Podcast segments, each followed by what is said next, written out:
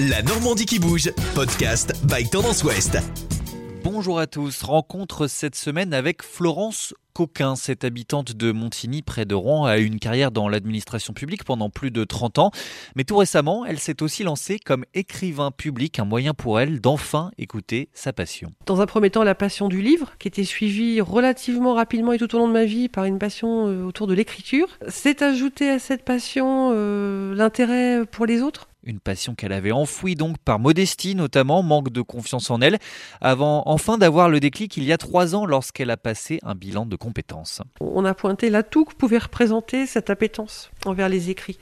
Donc euh, à partir de là, il a fallu imaginer, il a fallu euh, découvrir en fait quel était le, métier susceptible de correspondre. Et c'était le métier d'écrivain public qui remplissait justement toutes ces conditions le plaisir d'écrire, euh, l'intérêt aux autres, l'envie d'accompagnement. Elle se lance donc à son compte avec une micro-entreprise pour plus de liberté.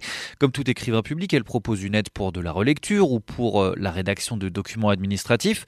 Mais son intérêt se porte avant tout sur les choses de la vie, discours, raisons funèbres ou justement récits de vie comme autant de mini-biographie. On peut choisir une thématique autour d'un récit de vie. Ça peut être la vie d'une personne, mais plus par rapport à des anecdotes, à des vécus autour de, autour de l'école, par exemple, de la jeunesse, euh, autour de la vie professionnelle, quelles étaient les préoccupations, on élevait les enfants, par exemple, avant, comment se comportaient les enfants, les loisirs, les centres d'intérêt. L'opportunité donc aussi de choisir des thématiques sociétales. On pourrait prendre un fil rouge au travers d'une famille sur la condition féminine. Un fil rouge qu'elle a choisi d'ailleurs de dérouler aussi à titre personnel pour sa propre famille. J'ai la chance euh, de, de, venir d'une famille qui, sur peu de générations, couvre une longue période, euh, puisque mes parents étaient nés au début du XXe siècle. J'ai proposé à ma fratrie, en fait, de rédiger quelque chose autour de notre famille et autour justement de l'évolution euh, de la condition féminine entre ma maman qui est née en 1926, par exemple, qui a vécu la guerre, qui s'est mariée très tôt, qui a eu un enfant très tôt, et, et ses enfants, ses filles, ses petites filles, qui effectivement n'ont pas du tout connu les mêmes problématiques professionnelle ou familiale ou de loisirs. Vous l'avez compris, Florence Coquin s'épanouit enfin avec la lecture et l'écriture jusqu'à peut-être se lancer dans un roman. J'aimerais évidemment être écrivain. Le problème, c'est que je suis tellement euh, fan de, quelques auteurs classiques que là encore, euh, je, me crée des, freins parce que euh, on, est humble quand on lit parce que si on lit des auteurs, voilà, on, se dit mon Dieu, mais